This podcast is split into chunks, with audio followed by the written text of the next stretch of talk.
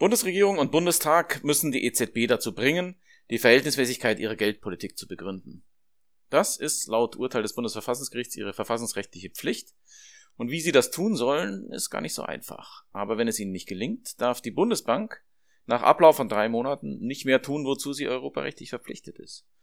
Das Ganze klingt, sagen wir mal, kompliziert und ist es auch. Und um etwas Licht ins Dunkel zu bringen, hatte der Bundestag am Montag eine Reihe von Sachverständigen eingeladen, und darunter war auch Christian Walter, Professor an der Universität München. Und mit ihm spreche ich in der heutigen Folge unseres Krisenpodcasts über die Folgen dieses weiterhin wie kaum ein zweites umstrittenen Urteils. Ich bin Max Steinbeiß vom Verfassungsblog und bevor es losgeht, eine Bitte an Sie, liebe Hörerinnen und Hörer. Wir machen das alles kostenlos hier, aber haben natürlich selber Kosten und brauchen Ihre Hilfe, um sie zu decken. Bitte vergessen Sie nicht, uns über PayPal zu unterstützen. PayPal at verfassungsblog.de ist unsere Adresse. PayPal at verfassungsblog.de. Oder noch lieber auf der Crowdfunding-Plattform Steady, S-T-E-A-D-Y, Steady. Da finden Sie uns als Verfassungsblog. Und wenn Sie da und zu unseren Unterstützern dazu kommen, dann wäre das ganz fantastisch. Vielen Dank und bis gleich. Verfassungsblog Corona Constitutional, unser Podcast zur Krise.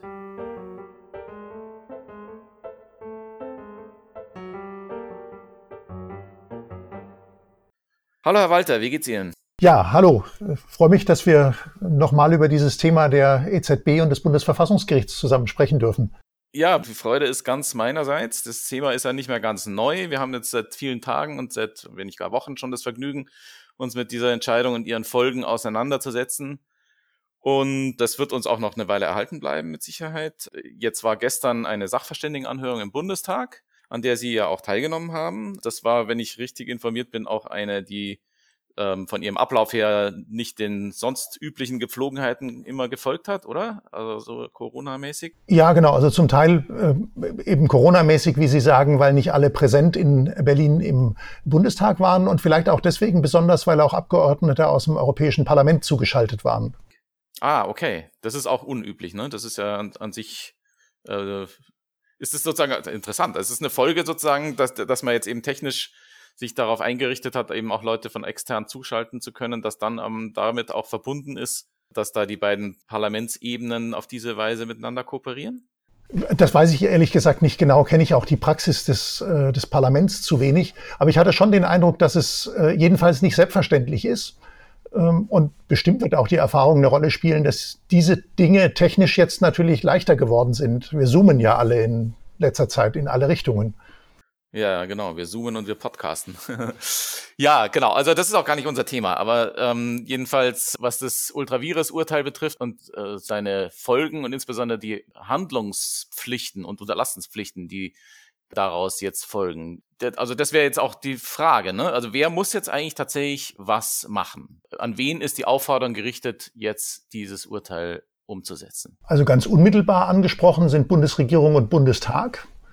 Ähm, die, die werden ja sozusagen förmlich aufgefordert, ähm, gegenüber der EZB darauf hinzuwirken, ähm, dass diese die Verhältnismäßigkeitserwägungen, die das Gericht gerne noch sehen möchte, nachliefert.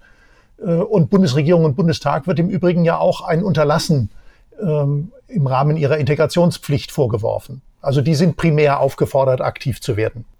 In Vollstreckung dieses Urteils als also in Umsetzung dessen, was das Bundesverfassungsgericht ihnen aufgetragen hat durch dieses Urteil. Und was müssen sie tun? Genau, also in, in Umsetzung des Urteils. Ähm, festgestellt im Tenor wird ja zunächst mal nur das Unterlassen, äh, aber es ergeht dann eben die ausdrückliche Aufforderung äh, an diese beiden Organe, aktiv tätig zu werden und auf die EZB äh, mit diesem Anliegen, äh, die Verhältnismäßigkeitsprüfung nachzuholen, zuzugehen.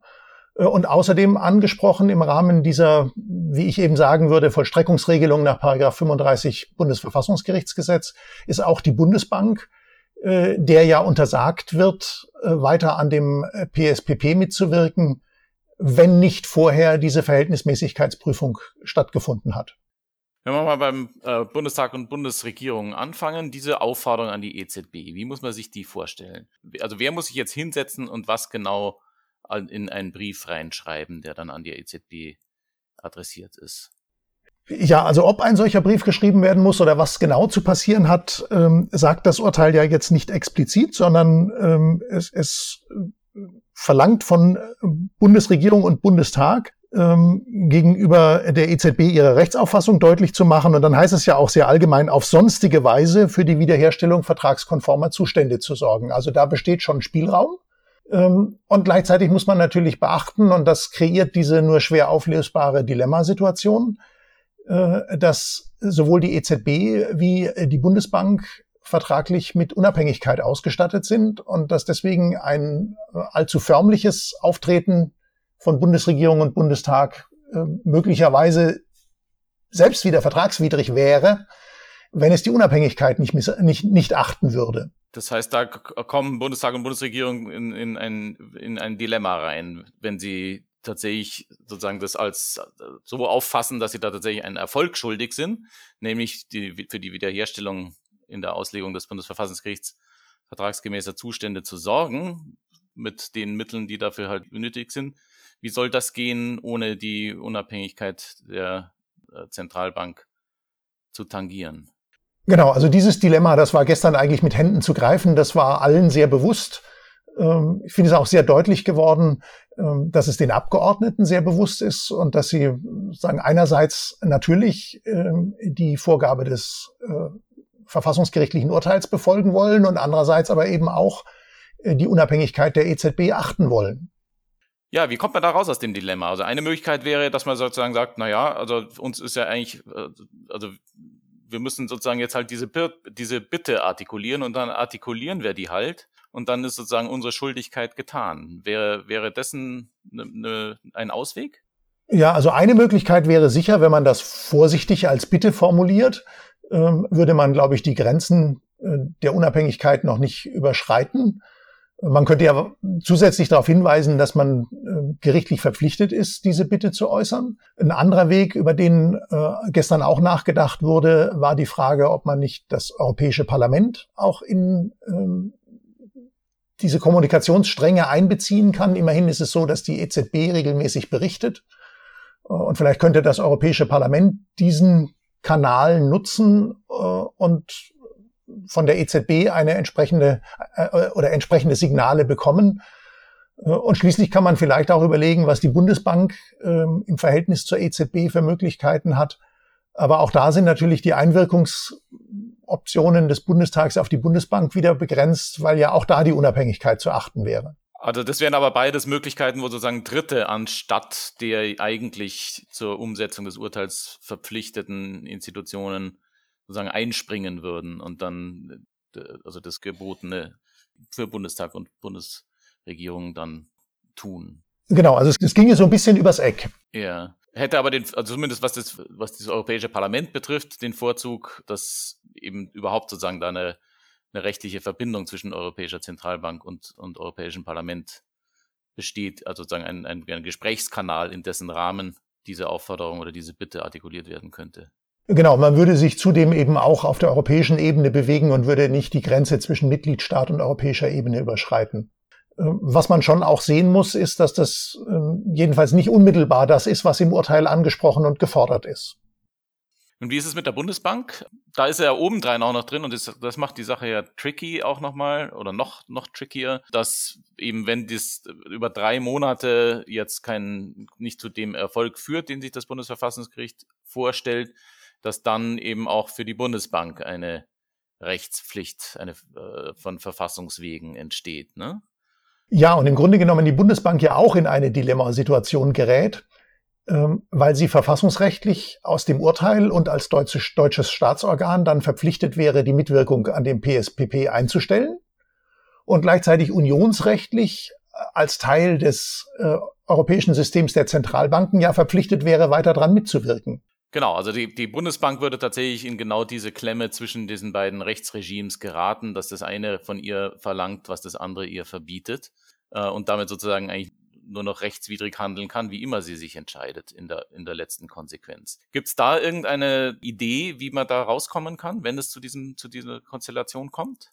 Nee, ich glaube, wenn es zu der Situation kommt ähm, oder zu der Konstellation kommt, dann ist es eigentlich zu spät. Ich denke, man müsste vorher dahin kommen, dass man der Bundesbank so viel anbietet, äh, dass sie guten Gewissens bei der Prüfung, ob eben ein neuer solcher Beschluss der EZB mit den geforderten Verhältnismäßigkeitskriterien vorliegt, dass sie diese Prüfung bejahen kann.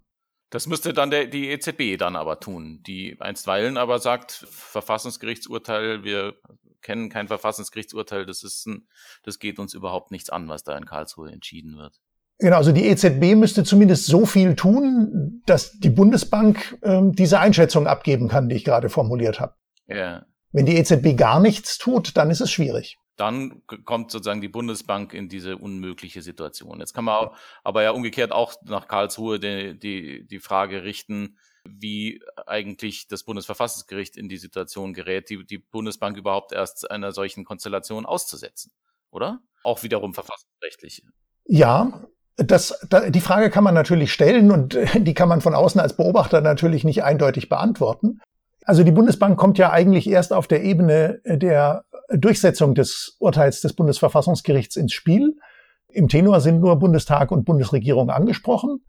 Und äh, insofern kann man vielleicht schon mit dieser Beobachtung feststellen, dass hier ein doch sehr äh, wirkmächtiges Instrument zur Durchsetzung zur Verfügung steht und dass es vielleicht auch eine Erwägung gewesen sein könnte, dass man eben ein solches Instrument gerne zur Verfügung haben möchte, um tatsächlich eben Bundesregierung und Bundestag zum Handeln zu drängen. Ah ja, okay, sozusagen, sozusagen, wenn ihr, wenn ihr sozusagen diese Situation geschehen lasst, dann äh, werdet ihr schon sehen, was ihr davon habt. Ja, also die Bundesbank kommt ja eigentlich erst auf der Ebene der Durchsetzung des Urteils des Bundesverfassungsgerichts ins Spiel. Im Tenor sind nur Bundestag und Bundesregierung angesprochen. Und äh, insofern kann man vielleicht schon mit dieser Beobachtung feststellen, dass hier ein doch sehr äh, wirkmächtiges Instrument zur Durchsetzung zur Verfügung steht.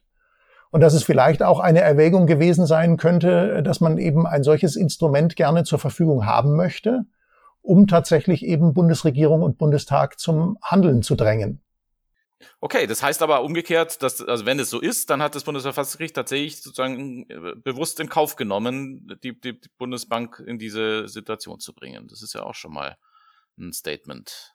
Also so würde ich, so würde ich das lesen. Wenn man es genau wissen will, müsste man natürlich diejenigen, die es entschieden haben, fragen. Aber ähm, man hätte den Tenor, so wie er formuliert ist, stehen lassen können, ohne die entsprechende Vollstreckungsregel. Und dann wäre die Bundesbank nicht in diese Situation potenziell gebracht worden äh, und Bundestag und Bundesregierung nicht in die Situation, in der sie ja jetzt schon stehen, mit der Verpflichtung, ja gleichzeitig die Unabhängigkeit der Bundes äh, der, der EZB zu achten und dem Urteil zu folgen.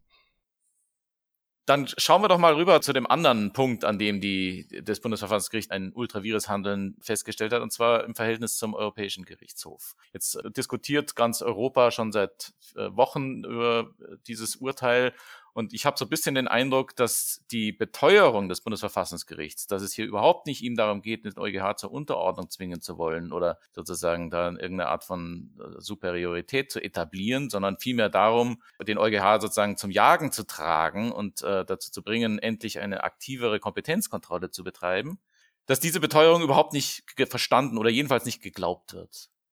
Haben Sie dafür eine Erklärung im Aus, also was das Ausland betrifft insbesondere? In, in Deutschland ist es ein bisschen anders. Haben Sie dafür eine Erklärung? Ja, ich bin mir auch gar nicht so sicher, ob sozusagen dieses, ähm, die, dieses Teilelement der, der Gesamtproblematik wirklich nicht geglaubt wird.